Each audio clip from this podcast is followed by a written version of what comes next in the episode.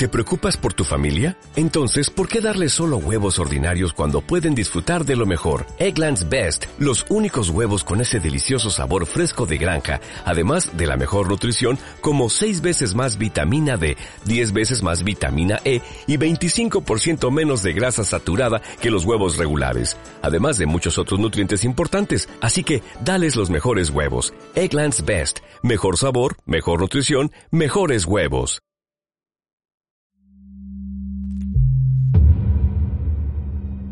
Hola a todas, todos y todes. Esto es Degenerado, un podcast sobre cine, género y disidencias sexuales.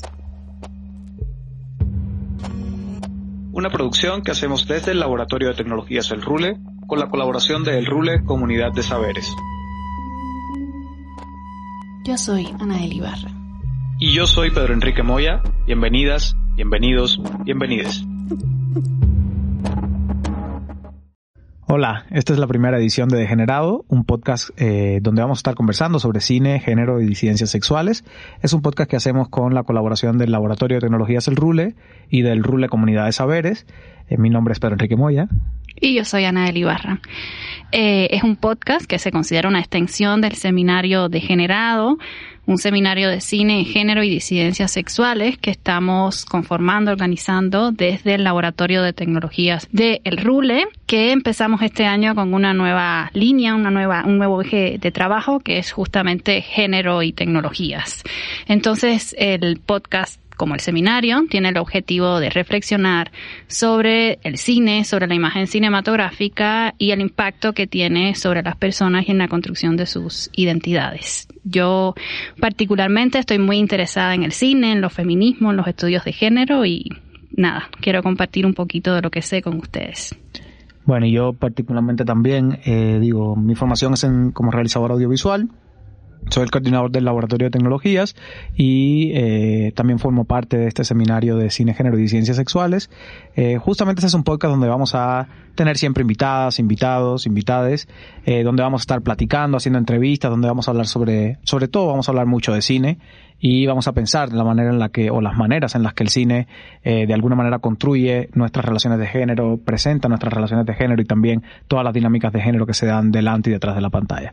Entonces, eh, como esta justamente no va a ser una conversación entre mi compañera Nael y yo, eh, vamos a presentar al invitado de hoy que nos acompaña en esta, tenemos el honor que nos acompañe en esta nuestra primera emisión. Bienvenido Francisco Marín. Muchas gracias por, por compartir este espacio. Muchas gracias, Coñor, que ser el primer invitado en, en este podcast que seguramente tendrá muchas emisiones y muy exitosas. Eh, yo también vengo de, de la línea de, de, cine de la maestría en la Universidad de Guadalajara en estudios cinematográficos. Me interesa mucho toda la cuestión de masculinidades. Trabajo justamente masculinidades en el cine mexicano contemporáneo. Eh, y justamente la imagen del homosexual es lo que me interesa para ver cómo la masculinidad hegemónica del macho mexicano es la que ha sesgado un poco el desarrollo, el libre desarrollo de, de, de este hombre, ¿no? Porque negamos a final de cuentas que el homosexual es hombre también, muchas veces porque no, porque no comparte las mismas características que asociamos con el hombre heterosexual. Ok, eso es lo que has estado justo investigando. Eh, creo que estás terminando, ¿no? La maestría. Sí, ya, ya concluí la maestría. La tesis está por salir también ya, ya del horno en, en este mes. Y, y pues sí, yo me centro justamente en, cine, como mencioné, cine género contemporáneo. Estudio tres casos en, en concreto, eh, que no como tal caben dentro de lo que podríamos llamar cine gay, pero que tienen la, la, homosexualidad como parte de la, de la película. Estas películas pues son como y tu mamá también, Te prometo anarquía o La región salvaje, ¿no? Tres visiones de autores, autores heterosexuales que curiosamente pueden sacar estos discursos gracias a alguna nota o alguna eh, inquietud sobre la homosexualidad o desde la censura, el caso de tu mamá también, ¿no? Que estuvo el guion muchos años, más de diez, en en, espera porque no, no estaba la censura lista para este tan controvertido beso entre Gael García y Diego Luna, que es ya parte de la iconografía mexicana, yo creo. Francisco, ahora que hablabas justamente del tema de, bueno, hombres heterosexuales representando a homosexuales en el, en el cine, yo me preguntaba si eso tiene algo que ver también con la propia denominación de cine queer y cine gay.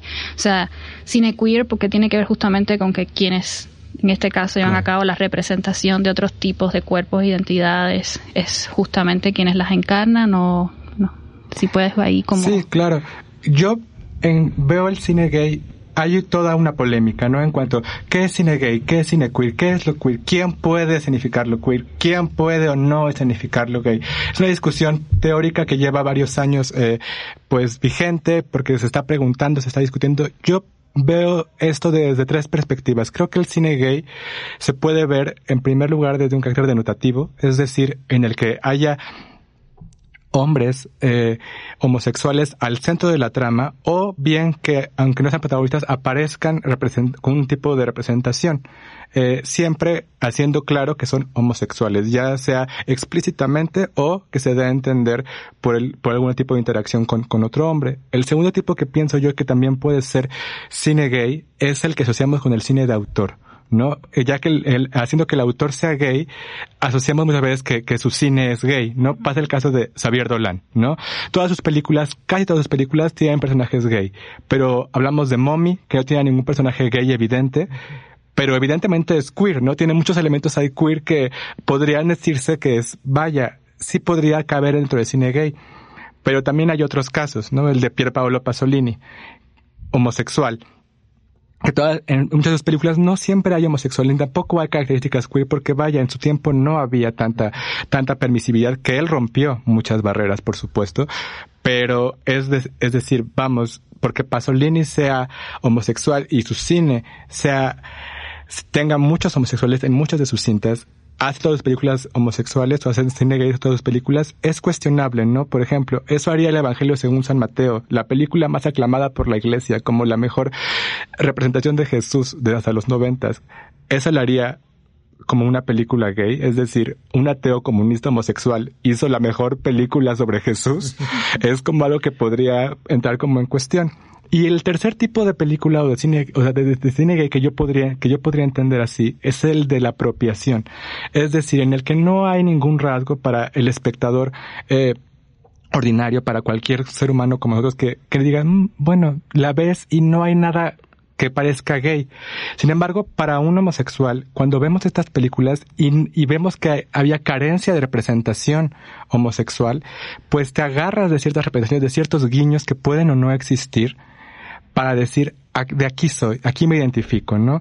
El caso de, eh, de la teniente Ripley en Alien, ¿no? Que es un referente también pues lésbico, eh, pero en ningún momento se ha, se ha hecho alusión de que lo sea o no. Y con esto no quiero decir que la teniente Ripley sea lesbiana, para nada, sino que al momento de, de no haber representación en ese momento, nosotros buscamos la forma de encontrarnos en pantalla, porque es una necesidad que tenemos también.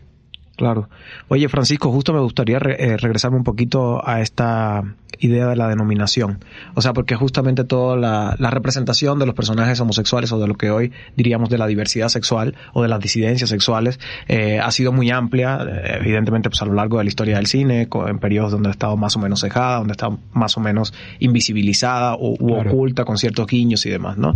Pero también a esa misma historia responden las denominaciones que sobre esas representaciones se han hecho, ¿no? Y en ese sentido, pues tenemos la denominación de cine gay, que es como bastante reciente, al menos de, por lo menos de los 90 para acá, es un término que se ha usado más, eso, o la idea de cine queer, o la idea de, perdón, la idea de cine gay, este, sin embargo, hoy hay un espectro también, eh, de la sexualidad y de las orientaciones sexoafectivas y de las identidades sexuales, que es mucho más amplio, ¿no? De lo que podíamos entender, o de lo que se ha podido entender también a lo largo de la historia del cine. ¿Te parece importante seguir de alguna manera eh, categorizando el cine donde se representen las disidencias o, eh, sí, las disidencias sexuales, de alguna manera? Yo creo que sí, que es importante seguir haciendo, si bien es un término con el que no estoy del todo de acuerdo, porque creo que todo es cine, pero Richard Dyer decía, por ejemplo, en cuanto a los estereotipos, ¿no? Que tanto nos quejamos nosotros de decir, híjole, todo el tiempo nos, mostraban como el homosexual afeminado, el homosexual que solamente tenía datos femeninos y demás. Pero a final de cuentas, eso nos hacía visibles. Porque somos parte de una ciudad que siempre ha sido invisible. Entonces, estas representaciones negativas o positivas nos daban cierta visibilidad. Ahora lo que se está trabajando es justamente en estas representaciones mucho más eh, acordes a, a, a, lo real, mucho más positivas también en cuanto a lo que estamos cambiando el paradigma al fin, pero va mucho también eh, sobre la vigencia de estos textos, ¿no? Vamos a ver Doña Linda y tu hijo, eh, y su hijo, de Jaime Humberto Hermosillo, que justamente yo pensaba después de, verlo nuevamente así, decir, este texto en el que dos hombres eh, eh, homosexuales deciden vivir en el secreto, pero a fin de cuentas vivir su amor eh, en, dentro de un closet masivo que es esta casa de Doña Erlinda, eh, ¿es vigente o no es vigente? Y creo que es vigente hasta que realmente podamos haber superado esta, esta cuestión, ¿no? Actualmente en la calle todavía no es factible caminar en todos lados tomados de la, de la mano de, de tu pareja, ¿no? Porque no siempre es, es fácil. No están, no están en zonas que son seguras. Entonces, hasta que esto no pueda ocurrir, esos textos van a seguir siendo vigentes, tristemente. Y pues sí, el hecho de, de denominarlos como cine queer, cine gay, cine LGBT, sí, tendré, yo pensaré que no porque es cine, pero de alguna forma te dan visibilidad. Y eso es algo positivo en este momento, de la forma en la que se está haciendo, ¿no? Sí, yo justo entiendo eso porque es el mismo debate que hay desde las políticas de, de identidad, ¿no? O sea, eh, son habilitan lugares y esos lugares nos hacen visibles, o sea, a todas las o sea, todas las personas que no han encontrado un espacio, digamos, no dentro de la cultura dominante hegemónica. Pero te iba a preguntar eh, si en ese caso el cine gay, cine queer o cine LGBT o como se le denomine según la, etiqueta que, se use, sería solo representar, en este caso, las identidades, por ejemplo, estoy tomando de lo que estamos hablando, del homosexual, porque pienso también en una, o sea, estas genealogías que se trazan del cine queer, por ejemplo, ¿no? Una película como Filadelfia, que toca el tema del SIDA, ¿no? Y que justamente también ayuda a, colocar y pone en discusión estos cuerpos que son o sea, rechazados, marcados, a partir justamente de la idea del cuerpo que está enfermo y que está asociado también con cuestiones que tienen que ver con su sexualidad, con su identidad de género. Entonces, en ese caso, sería una película que legítimamente pertenecería a, digamos, como a este... Esta categoría. Categoría, sí.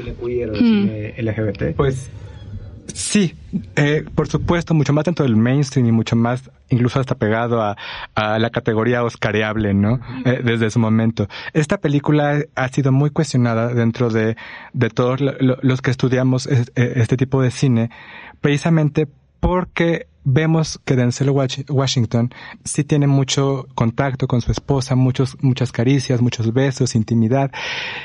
En cambio, Tom Hanks y Enrique Banderas no ¿no? Y es una película sobre homosexuales. Entonces, es como de, híjole, sí estás poniendo sobre la mesa este tema, qué bueno, sobre todo en el post-SIDA, en los noventas, que ya estábamos al fin saliendo de la pandemia, saliendo del estigma. Porque eso sí fue, o sea, un, fue un volver al closet los ochentas. Y este tipo de representaciones es lo que hace que digas, poco a poco, puedes volver a tener visibilidad. Entonces, sí, eh, sí, por supuesto, es, es importante la película eh, eh, y puede ser considerada como parte de la memoria LGBT fílmica, pero sí, o sea, verla en sus tiempos, ¿no? Como todo texto, verlo en sus tiempos y, y cómo han evolucionado estas, estas representaciones. Claro. Oye, Francisco, en el caso, por ejemplo, de América Latina, que tiene una historia eh, particular, que además la relación con el término queer también es tan complicada desde América Latina, ¿no? Por, por un tema de posicionamiento político y por, por muchas otras razones, ¿no? Y, hasta de cercanía cultural, ¿no? De lo que implica el movimiento queer o de lo que implicó el movimiento queer, al menos en su nacimiento. Eh, y particularmente en el caso de México, ¿cómo está, eh, o sea, estoy pensando, ¿cómo está el panorama ahora mismo de las representaciones de las disidencias sexuales, justamente en el caso del, del cine? Sé que es es una pregunta como muy amplia, ¿no? Y en realidad es como, eh, como intento sintetizar un poco toda esta diversidad de representaciones que se pueden dar, pero sí me gustaría que nos ofrecieras una especie de, panorama, por lo menos, ¿no? Claro, bueno, eh, nosotros en cuanto a materia LGBT, pues vamos una década atrasados, ¿no? Tras Stonewall, eh, nuestra primera marcha fue hasta el 79. Entonces, aquí en la Ciudad de México, y pues México sabemos que pues es, en cuanto a Latinoamérica, uno de los países que tal vez más rápido avancen. Eh, pocas han sido las representaciones eh, de películas con personajes gay al centro, netamente. Después de Doña Linda y su hijo, que es en los 80, en el 84, se, se, se estrena en varios festivales, después en el 86 nuevamente, se estrena hasta el 87 aquí en nuestra ciudad, que es la primera película sin contar el lugar sin límites, que es otro, otro tipo de representación, por supuesto, que tiene a dos hombres homosexuales que tienen una relación al centro. Y de eso va a tener que pasar hasta el 2003 con Julián Hernández. Y esta película, eh, su ópera prima, que es el nombre gigantesco y no me voy a acordar, Mil nubes pasarán, que está referida con Pasolini justamente, para que haya nuevamente dos personajes homosexuales al centro de la trama. Sí ha habido representación, por supuesto, está la región de los milagros, está y tu mamá también. Hay diferentes momentos, pero no ocupan el protagonismo, ¿no? Tuvieron que pasar después de eso 30 años, ¿no? Para que hubiera nuevamente este tipo de representaciones y ya ha habido, hay pocas películas mexicanas como Quemar las naves, Peyote, Te prometo anarquía, que tienen este tipo de, de, personajes como protagonistas y no solamente representados en la periferia. Un país que creo yo está muy avanzado es Argentina en cuanto a, a cine LGBT. Gracias a autores como Marco Berger, uh -huh. que ha estado eh, produciendo así como, como hiciera Xavier Dolan en su inicio, ¿no? Año con año saca una película y son películas que se van superando. Realmente su filmografía es una filmografía que vale la pena analizar desde el principio con plan, con plan B, eh, pasando por ausente, después Taekwondo, Hawái, que Hawái es mi favorita, por supuesto. Después Taekwondo, ahora un rubio y la que viene que está, que está en Rotterdam y que viene para el premio Maguey en, en Guadalajara, eh, pues ha, ha, han, han marcado precedente.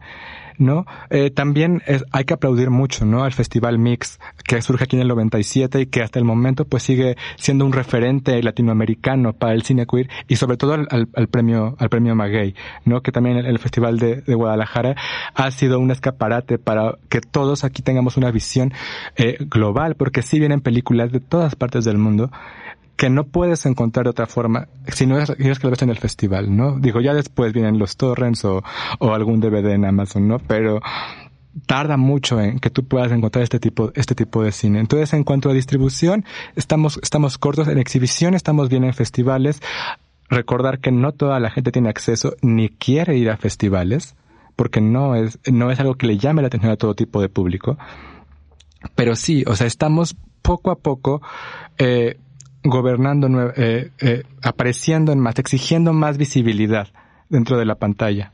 Eh, has hablado de dos cosas que me parecen importantes, ¿no? O sea, por un lado, el tema de, la, de los festivales, ¿no? Y del lugar que ocupan las películas, eh, vamos a llamarles LGBT o con temáticas LGBT, por ponerle dentro de un gran, una gran categoría. Eh, y por el otro lado, el tema de, la, de los premios, ¿no? Eh, hablabas del, del premio Maguey, particularmente en el Festival de Guadalajara, del Festival Mix. Eh, hay una gran discusión ahora en general sobre el tema de las cuotas, ¿no? Las llamadas cuotas dentro del cine. Justamente hay una gran discusión para el tema de las mujeres cineastas, hay una gran discusión también en el tema de los cineastas que hacen películas LGBT o con temática LGBT, que también es muy difícil, tú lo decías, ¿no? O sea, es muy difícil de, de, de aprehender dentro de una misma, dentro de un mismo saco, porque pues son cineastas muy diversos, no, no estamos hablando de un género ni de un subgénero, no estamos hablando necesariamente de un tema, o sea, es muy complicado, ¿no? Sin embargo, ahí eh, con el tema de las cuotas hay una gran eh, conversación ahora mismo que, que tiene mucha presencia, particularmente con el tema de, la, de, las directoras, pero que también aplica ¿no? a las películas de temática LGBT sobre si deberían o no tener una, una categoría específica, ¿no? Si deberían o no tener un sistema de premios que, eh, que de alguna manera las ubique en un lugar, porque por un lado, si bien, como todos sabemos, contribuye a la visibilización, y tú hablabas justamente de la importancia de la visibilización, por el otro lado parece que segmenta, ¿no? Sí. Que de alguna manera le, le, lo pone en otro lugar y le da otra categoría al cine gay o al cine LGBT o el cine de las disidencias, eh, que no es el lugar mainstream, ¿no? ¿Qué, ¿Qué, opinas tú al respecto? Bueno, ¿qué opinan ustedes? Se y además, o sea, también puede silenciar, porque justamente eh, en el caso, por ejemplo, las cuotas de género están pensadas, bueno, para la mujer, eh, pero estas cuotas que podrían darse en estos festivales si se está pensando en la película, o sea, y en la representación del homosexual, no tiene nada que ver con que quien está detrás de cámara haya sido realmente un homosexual. Entonces ahí la cuota que sería a la película o realmente al sujeto de la diferencia que está detrás de la película y eso me parece como problemático. Sí, no, y ahí pues vas todavía más allá, ¿no? Porque incluso no es fácil salir del closet. No es fácil decirle a alguien que tal vez lo sea eh, y no lo quiere decir, ¿no? Pero si esta cuestión de, cuotas, pues considero que, como comenté con el cine, ¿no? Creo que todo es cine, creo que todo debería competir parejo, eh, como ha sucedido, y de alguna forma ciertas películas pues han alcanzado este, es, a este mainstream, ¿no? Vemos ahora La forma del agua, ¿no? Guillermo del Toro, sin ser una película de temática gay, nos muestra a todas las minorías en, una, en un gran abanico, ¿no? Una protagonista eh, eh, mujer que no puede hablar, que se enamora de un monstruo, un monstruo, alguien ajeno, es la otra edad. Su mejor amigo, su confidente, es un homosexual. Su, su, su del trabajo, la, quien le hace, eh, quien, quien está con, ella en todo el viaje es una afroamericana, también mujer. ¿no? Una película que tiene a todas las minorías y está manufacturada de una forma tal que es atractiva para, para todo el público, ¿no? Ese es un tipo de representación que, que creo que se requiere un talento bárbaro para que hiciera algo así, eh, un trabajo de calidad con, con, esas características y que aparte, pues, tuviera el gran mérito, ¿no? De, de llegar al, al mainstream y, triunfar en, en, en los premios tan politizados como los Oscar. Bueno, claro, también se requiere ser Guillermo del Toro, ¿no? Por o sea, tampoco empezó Guillermo del Toro haciendo esta película. O sea, no digo sin para nada demeritar la, la carrera de, de, Guillermo del Toro. Creo que justamente se ganó poder hacer esa película. Y eso es parte de la discusión. O sea, ¿por qué eh, una película que tenga una temática LGBT tendría que eh, de alguna manera quitar posibilidades a quien está detrás de esa película, ya sea una persona LGBT o no, de competir al mismo nivel o de llevar la película a los mismos escenarios, ya sean festivales o, o exhibición comercial, que en realidad es lo que casi todos los directores buscan, ¿no? O sea, ese es el fin del cine, poder exhibir comercialmente, poder exhibir este mientras mayor cantidad de personas mejor, ¿no? Entonces, ¿por qué la temática de alguna manera, eh, y por eso me parece tan controversial el tema, ¿no? ¿Por qué la temática tendría que eh, restarle posibilidades y entonces hay que construir una carrera a base de no hacer películas de temática LGBT para entonces ganarte a hacer una? ¿No? Que, es en el caso, digamos, digo, no, no particularmente LGBT, pero es en el caso de La forma del agua o de tantos cineastas que han podido llegar ahí después de mucho tiempo. Sí, pues sobre todo yo creo que el gran problema está en que justamente nuestro, nuestra cultura, que todavía está regida bajo un machismo, bajo una ideología machista, pues demerita toda la cuestión homosexual. Entonces no es atractivo no es atractivo para, si yo veo en cartelera eh, Call Me By Your Name, si no la hubieran puesto en los Óscares, tal vez hubiera sido un gran fracaso. Digo, salvo el nicho, obviamente, que, que está viendo la película, ¿no? Pero se hubiera sido tal vez un gran fracaso precisamente porque no es atractiva para el tipo de, para todo el público. ¿Por qué? Porque no es la cultura que nos hemos impuesto aún. Aún no rompemos ese paradigma. Estamos en proceso de, pero aún no rompemos del todo. ¿No? Y creo que es justamente lo que los trabajos de investigación en ese sentido sobre masculinidades, sobre feminismo, este tipo de, protagonistas diversos, que son los que no vemos a ver en pantalla, tienen que tomar este protagonismo poco a poco, ¿no? Y son batallas que se tienen que ir ganando y tienen que ir ganando eh, en, todo en, todo, en todo sentido. Pero es poco a poco, creo yo. Oye, yo, yo, quiero volver, Francisco, sobre la denominación de, de cine queer, yéndonos de nuevo del, del tema, porque al inicio mencionabas la película de Javier Dolan, la de Mommy, y decías, bueno, ¿dónde ubicar la cine queer? Y a mí particularmente es una película que me gusta porque cuestiona eh, la idea de la maternidad y de esta identidad o sea, femenina que gira en torno justamente a la idea de reproducirse biológicamente, ¿no? Como lo que se te asigna por ser mujer, ¿no? Entonces, eh, pensando en eso, o sea, te quería preguntar, entonces el cine queer tendría que ver eh, justamente con la posibilidad de desestabilizar como todas esas matrices de, de, opresión que tienen que ver con la identidad de género sexual sin ceñirse como a una en particular. O sea, lo que sería la heterosexualidad, digamos, como régimen político. Claro, pues creo que justamente esa, ese, eso que me comentas es el clavo de, de la ideología como queer, como, como tal, ¿no? Es, es justamente mostrar lo diverso, romper lo establecido, torcerlo, torcer el género, torcer todo, todas las, todo lo que tenemos establecido, torcerlo, ver a dónde nos lleva, ver quién, o sea, quién, darle voz a quien no la tenía y ver qué es lo que piensa, ver, hacerlo visible y ver cómo es, ver quién es y eso mostrarlo, mostrarlo, porque a final de cuentas es a través del cine que conocemos al otro, ¿no? Lo menciona Alain Badiou.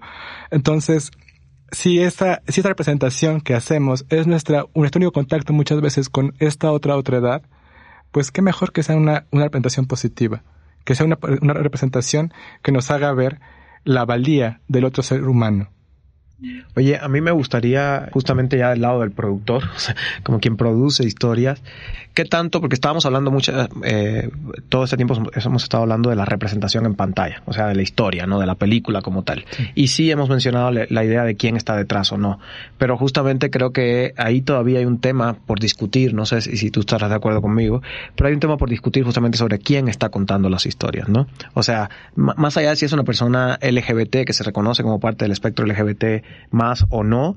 Creo que hay un tema sobre quiénes están contando las películas donde se representan a estos eh, sujetos, estas sujetas diversos, ¿no? O sea, de qué manera eh, están operando también todas las, o sea, quiénes somos, ¿no? Eh, en, en, el momento de, de llevar eh, todo eso a una narrativa. Entonces creo que eso, eso no, no, sé si tú que tienes además, que, que estás estudiando el tema y que lo, lo has trabajado eh, durante un tiempo y particularmente en tu tesis de maestría, no sé si hay eh, mucha investigación o mucha conversación sobre el tema de eh, qué tanto acceso no tiene, por ejemplo, una directora LGBT o un director LGBT de llegar a los circuitos, eh, a los mismos circuitos que el resto, ¿no? O sea, qué, qué tantas posibilidades tiene, bueno, ya un Julián Hernández porque tiene una carrera mucho más larga, ¿no? Pero qué tanto le ha costado en, en, relación con qué tanto le han costado a otros. No porque sea mejor o peor cineasta, sino porque evidentemente hay un silenciamiento, eh, no solo sobre las narrativas, sino sobre los propios productores de esas narrativas. Es, es político, es, es muy, muy político eh, to, toda esta cuestión de ver quién tiene y no el poder. Hay mucho, mucho, mucho compadrazgo, ¿no? Inclusive en, en, en los espacios para, para decir si tienes o no voz. Eh, lo vemos aquí en México, pues, o sea, inclusive como directoras fe femeninas, pues hay, hay pocas, eh, porque no había tal vez tanta oportunidad incluso de, de, que estudiaran, de que sus óperas primas salieran a la luz. Sin embargo, pues poco se sabe, ¿no? Que la, primera ópera prima del CCC es de una cineasta femenina de Bussy Cortés, es director de Romelia, ¿no? Eh, que en cartelera al principio no le fue muy bien, pero se ha estudiado mucho mucho sobre esta película en muchos países, ¿no? En, en Turquía, en Estados Unidos, en muchísimos eh, países que se está explorando esta visión femenina que tienen esta, esta, estas voces que pues son de alguna forma eh, pues también marginadas, ¿no? Igual que, que la comunidad LGBT, pues somos minoría porque no, no, no, no formamos parte de la hegemonía de la que hablaba, hablábamos antes justamente. Entonces sí es algo político, sí es algo que tiene que trabajar, como dices Julián Hernández, ¿no? Ya es un nombre establecido, ya es alguien que tiene también su nicho de asistentes, y es alguien que se exhibe en ciertos circuitos, ya es alguien que está muy cimentado. Pero sí, estas películas, pues muchas veces tristemente es lo, es lo padre y feo de ir a un festival de cine. O sea, lo padre es ver la riqueza de la competencia de un festival, de toda la competencia, cortometraje, documental, largometraje, eh, eh, ficción, lo, lo que sea, porque son películas que tal vez nunca vuelvas a encontrar, ¿no? Y te encuentras con mucho talento a veces, otras veces no, pero hay veces que sí y no sale a la luz. Y hay veces que, que también en estos mismos festivales pues puede haber hasta compadrazgo, ¿no? Ya en los más establecidos y llegan ahí pues a ganar quienes ya han ganado antes o llegan a exhibir películas quienes ya han exhibido antes, pero es a través de estos circuitos que uno va pues abriéndose camino, ¿no? Y en cuanto que se haya hecho investigación, eh, propiamente no conozco una, una en concreto, te, te, te mentiría, eh, pero sí creo que sería un tema muy interesante, justamente analizar este tipo de, situaciones. Y aprovechando la, la, pregunta y lo que estás comentando, el tema de la formación, por ejemplo, pensaba en actrices trans, ¿no? O sea, hay muchas películas que tocan el tema trans, hombres, mujeres trans, y a veces no son eh, personas trans, o sea, una mujer trans, un hombre trans, es un actor haciendo de una actriz haciendo de eh, por poner un ejemplo, ¿no? O dónde se ubicaría dentro del cine la producción, por ejemplo, las personas LGBT y trans están más ubicadas en lo que son script, eh, maquillistas, vestuaristas, no, pero no pueden acceder realmente a contar la, la, historia. Entonces, más o menos, si tienes como un poco de, Sí, hay una cierta jerarquización, ¿no? De sí. alguna manera sobre quiénes eh, o qué personas dentro del espectro LGBT pueden ocupar qué lugares dentro de una producción cinematográfica, ¿no? Digo, evidentemente no es una, no es una, no es un axioma y no, no es una regla que esté escrita ni que esté, pero que tiene que ver con el, con el machismo del que hemos hablado y con, con la manera en la que funciona la misma industria, ¿no? O sea, quiénes, quiénes pueden hacer qué dentro del cine. Sí, por supuesto, pues sí, ya son cosas que están, pues, establecidas en nuestro ideario, ¿no? Eh, eres gay, tal vez te vas a ir directamente a vestuario, maquillaje, decoración de sets, ¿no? Igual que tal vez el trabajo que le dieran a, una mujer.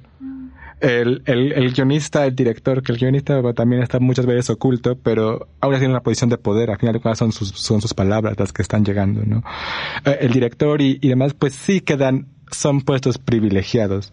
¿No? Y justamente es ahorita que comentábamos el tema, ¿no? Que, y que está muy en boga desde hace un par de años, ¿no? Las directoras, que hay que tener más representación femenina. Y sí, por supuesto, hemos visto que justamente estas, estas autoras, pues, tienen algo que decir, tienen algo que comentar. O sea, yo veía justamente el año pasado en el Festival de Morelia eh, el de una mujer en llamas de Celine Sicama, ¿no? Que es una directora con una filmografía de tres películas, pero las tres excelsas, con una visión femenina fabulosa. Y que fue ignorada por que, fue ignorada, por supuesto, que, hubiera, que hubiera estado mucho mejor, es mucho mejor que Los Miserables, por supuesto, sí, pero pues fue ignorada y algo que me parece muy interesante de esta película es justamente la coralidad femenina que tiene. Porque sí, eh, me acuerdo que comentaba con alguien ah, saliendo de la función que me decía, es una historia que ya hemos visto antes en la comunidad gay. Le digo, sí, pero en la comunidad gay, no en la comunidad lésbica. O sea, desde una, una, perspectiva femenina es algo totalmente novedoso, tiene un sentido totalmente diferente. Hay una coralidad femenina porque todas son mujeres. Creo que solamente hay un hombre que sale incidentalmente pasando un, mensaje, pero son actrices dirigidas por una mujer en una historia para mujeres muy específica que cambia totalmente tu forma de, de, ver, ¿no? Lo que está viendo. Y pues una vez más lo digo, el cine es lo que nos permite conocer al otro. Entonces, ¿qué mejor que el otro nos cuente quién es? Por ejemplo, lo que mencionas del cine eh, hecho por mujeres lesbianas, también hay una gran disputa, o sea, las mujeres, el, cine hecho por las mujeres, las llamadas mujeres sí, las mujeres heterosexuales, lo que quieran, como quieran denominarle, no le han dado voz eh, ni representación a las lesbianas en el cine y cuando lo han hecho, lo han hecho a partir de determinados estereotipos, ¿no? Sobre la figura de la, de la lesbiana. Entonces también está el cine con temática lésbica, con todo el derecho del mundo también a, existir y a estar. Que el cine de las personas trans, ¿no? O sea, justamente también creemos que el espectro LGBT es uno solo. ¿No? Y que entonces ya si formas parte de ese espectro también tienes como, eh, no, no solo como la potestad, porque la potestad, digamos, de alguna manera la podemos tener todas, todos, todos, ¿no? Pero eh, que tienes, eh, digamos, todo el conocimiento y toda la verdad para hablar de otra de las letras del espectro de la comunidad LGBT, ¿no? Estamos juntos en, en, en, esta, en este acrónimo porque compartimos historia, compartimos memoria, pero no estamos en el, no, no, somos lo mismo, vaya. Estamos en el cuerpo del otro. Ah, entonces, eso es lo que justamente eh, se ha criticado mucho, sobre todo eh, que se eh, leyendo las crónicas de, de, la Ciudad de México, ¿no? Que decían los cronistas eh, gays, así como tenemos muy abandonadas a nuestras, a nuestras compañeras lesbianas que siempre nos han apoyado, pero les negamos la entrada a los bares, les negamos la entrada a diferentes lugares. ¿Por qué? Por ser mujeres pero al final de cuentas, ¿dónde estaba la comunidad? ¿No? Entonces sí, es, cada letra es algo totalmente diferente que debería de abordarse de una manera totalmente diferente, única y exclusiva, como, como lo es cada, cada, cada identidad.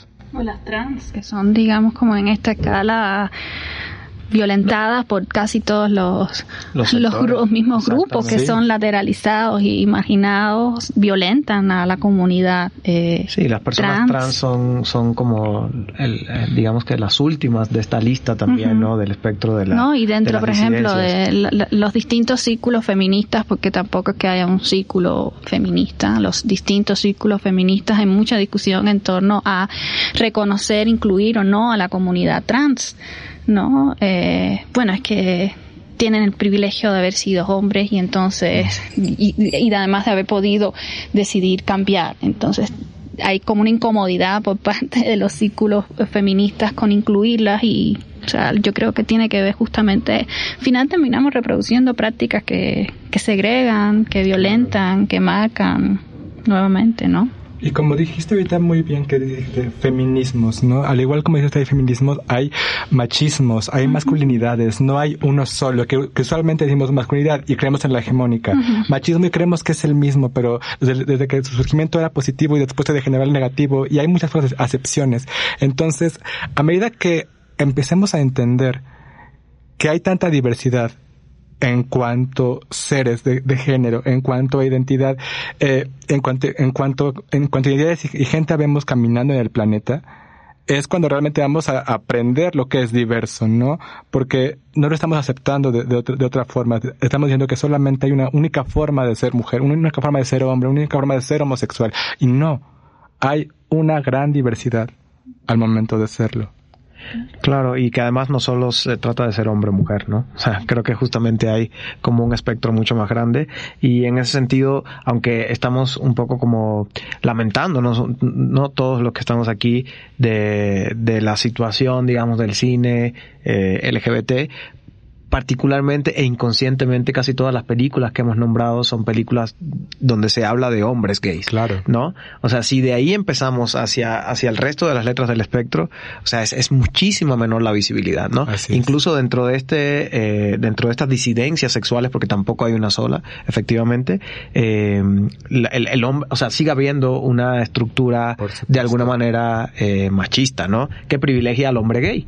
Y de ahí entonces a la mujer lesbiana porque son como lo más parecido de alguna manera al hombre y a la mujer heterosexual en cuanto a sus expresiones de género. Y a partir de ahí empieza todo lo demás, ¿no? O sea, el resto del espectro todavía es muchísimo menos eh, visibilizado y creo que no solo menos visibilizado, sino que está menos, es menos dueño de sus propias narrativas, que es un poco lo que pasa. O sea, todavía podemos pensar que hay hombres gays contando historias de hombres gays.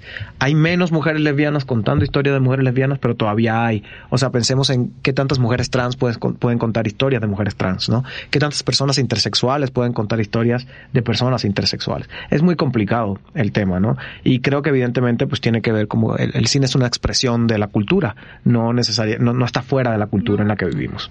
No, no pueden.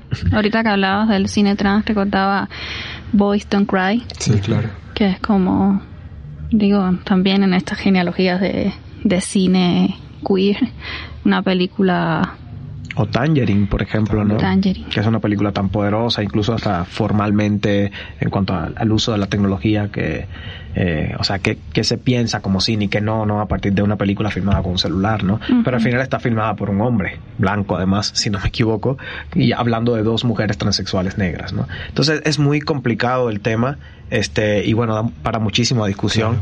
Te agradecemos muchísimo, Francisco, que haya sido nuestro primer invitado a este podcast de Degenerado. Entonces, esperemos también que las discusiones no se, no se agoten aquí, que justamente este sea un espacio, el podcast como el seminario, sea un espacio justamente para, discusión. exactamente, Y para que pueda pensar. repetir de nuevo acá con Me nosotros. quedé encantado, les agradezco mucho eh, la invitación, la plática también muy a gusto. Siempre es, como dicen, interesante discutir, conocer qué piensa, qué piensa el otro, ¿no? Porque nos centramos muchas veces en lo que pensamos, en lo que leemos, pero qué piensa el otro de lo que estamos viviendo. Entonces, gracias por esa oportunidad y, y ojalá que se repita. A ti. Pues gracias a ti y pues nada, hasta un próximo episodio de Degenerado. El Rule, Comunidad de Saberes. Espacio de divulgación y formación continua. dedicada a la cultura comunitaria, Experimentación tecnológica, investigación artes y cultura de paz.